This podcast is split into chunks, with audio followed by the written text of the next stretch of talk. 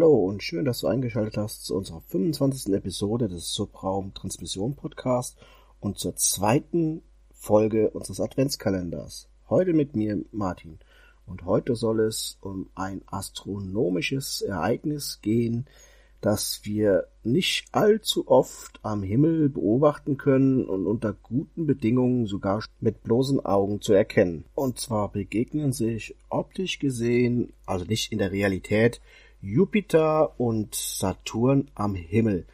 Von dem 1. Dezember an beginnend wird sich der Abstand zwischen den beiden immer weiter verringern am Himmel. Ihr könnt das in den Abenddämmerungen ungefähr beobachten und ja, fangen wir mal an. Was, was wissen wir denn von den Planeten? Jupiter ist so groß, dass ihr ihn ja auch ohne Teleskop am Himmel erkennen könnt. Zwar keine Strukturen, aber er ist ein heller, in Anführungszeichen, Stern. Sein Radius beträgt ungefähr knapp 72.000 Kilometer und er hat einen aktuellen Abstand von uns ungefähr von 855 Millionen Kilometer. Das ist eine ganz schöne Entfernung. Sein Abstand zur Sonne ist ungefähr das Fünffache an Entfernung von uns zur Sonne. Unsere Entfernung beträgt ungefähr 149, 150 Millionen Kilometer zur Sonne. Dementsprechend ist der Abstand von Jupiter zur Sonne ungefähr 750 Millionen Kilometer. Es ist eine ganz schöne Strecke. So, kommen wir mal zum Saturn. Was wissen wir von dem Saturn?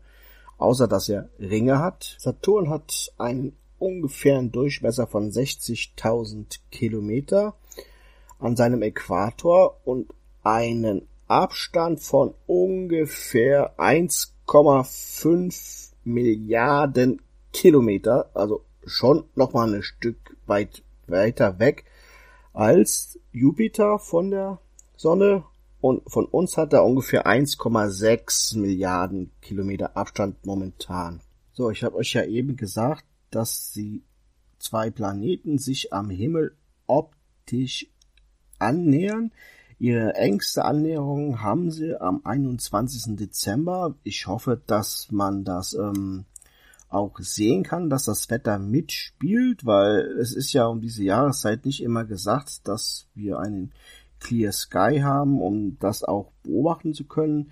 Ich gehe mal davon aus, es wird an anderen Stellen, selbst wenn es hier nicht möglich ist, das zu beobachten, andere Hobbyastronomen geben, die das dann auch schön fotografisch festhalten werden, so dass wir Saturn und seine Ringe und vielleicht ein paar Monde von ihm zusammen mit Jupiter und seinen Wolkenbändern und seinen vier hellsten Monden zu sehen bekommen in einer relativ nahen Annäherung auf einem Foto.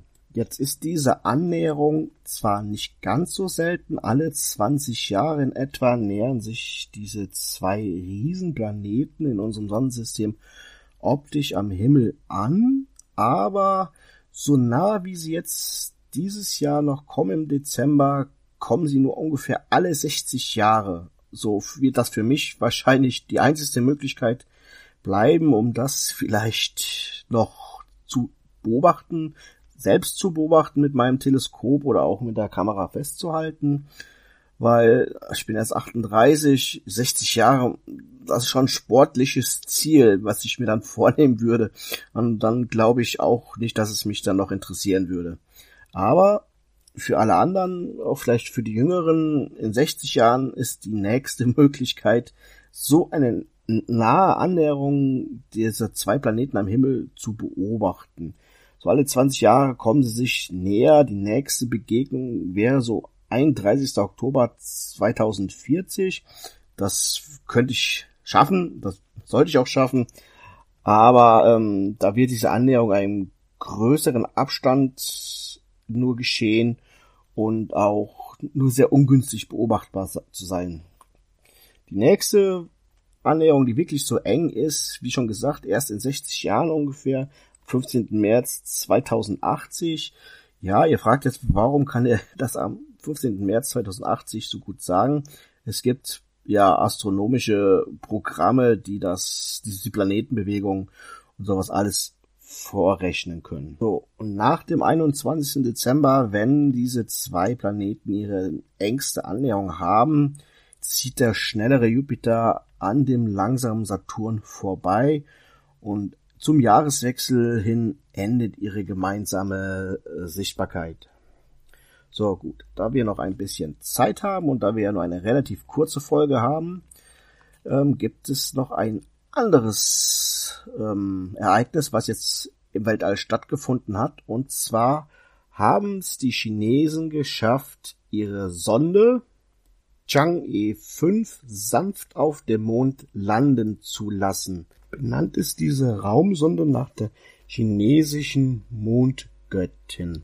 So, jetzt habe ich mal gerade nachgeschaut. Das genaue Landegebiet der Sonde liegt im sogenannten Ozean der Stürme im oberen linken Teil der erdzugewandten Seite des Mondes. Und die Mission dieser Sonde ist es, bis zu zwei Kilogramm Gesteinsproben zurück zur Erde zu schicken, damit die Forscher hoffentlich neue Erkenntnisse oder was heißt hoffentlich, sie erhoffen sich neue Kenntnisse davon über die vulkanischen Aktivitäten und andere Vorgänge auf dem Mond dadurch zu erlangen. Das Raumschiff, dies Chang'e 5, besteht aus vier Modulen, dem Orbiter mit der Rückkehrkapsel und dem Landegerät mit der Aufstiegsstufe. Alles zusammen ist ungefähr 8200 Kilogramm schwer und nach Verlauten der chinesischen Behörden auch dann sicher gelandet. Jetzt soll die Sonde aus ungefähr zwei Meter Tiefe Proben sammeln. Es ist allerdings auch noch nicht wirklich sicher, was die Sonde an Proben sammeln Vielleicht schafft es auch keine zwei Kilogramm zu sammeln, sondern nur wenige Gramm. Aber das muss man wohl abwarten, was diese Sonde sammeln kann. In den vergangenen Jahren waren ja schon die Russen oder die UdSSR zu dem Zeitpunkt und die Amerikaner da oben von den Russen, ich sag erst Russen, ist einfacher, ähm, weiß ich, die haben nur paar hundert Gramm an Gesteinsproben oder Material gesammelt. Aber die Amerikaner haben über all die Jahre, wo sie da oben waren, ungefähr 380 Kilogramm an Proben mit zur Erde gebracht. Sollte es den Chinesen gelingen, Proben nach Hause zu schicken und hier zur Erde zu holen, wären sie einer der einzigen drei Nationen neben der UdSSR oder Sowjetunion genannt und den Amerikanern, die das geschafft haben. Die Chinesen an sich verfolgen ja momentan ein wirklich interessantes und ehrgeiziges Raumfahrtprogramm. So haben wir ja euch vielleicht schon mal gesagt, dass hier momentan ja auch eine Sonde von den Chinesen unterwegs zum Mars hin ist. Und die Chinesen planen für das kommende Jahr mit dem Beginn eine neue Raumstation aufzubauen. Auch wollen die Chinesen ja auch langfristig das, sich das Ziel setzen, wieder Menschen zum Mond zu schicken. Also ich glaube, die Chinesen werden jetzt ihr Raumfahrtprogramm massiv vorantreiben. Amerika und Russland werden nicht mehr so, glaube ich, diese Vor Vorherrschaft da oben haben. Die Amerikaner haben natürlich jetzt wieder mit SpaceX wieder einen eigenen rentablen Transportdienst, sagen wir es mal so, der sie in diese nahen Erdumlaufbahn bringt.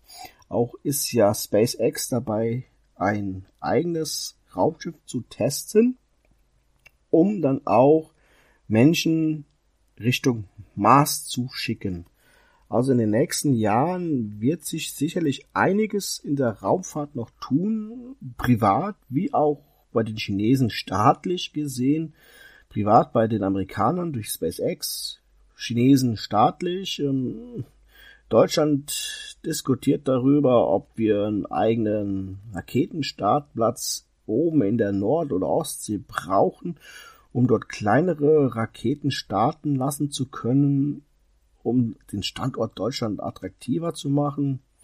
Also in den nächsten Jahren könnt ihr darauf gefasst sein, dass wir sicherlich einiges noch ähm, berichten werden. So, das war's für mich. Türchen Nummer zwei ist abgeschlossen. Hab's ein wenig erweitert von Jupiter. Eigentlich sollst du über Jupiter und Saturn gehen.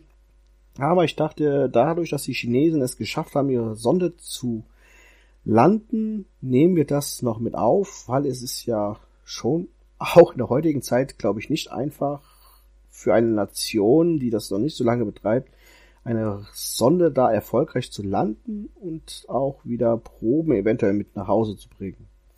Ich hoffe, euch hat diese Episode gefallen und ihr schaltet morgen beim Daniel wieder ein, wenn Daniel das dritte Türchen öffnet. Lasst euch überraschen und Nodder!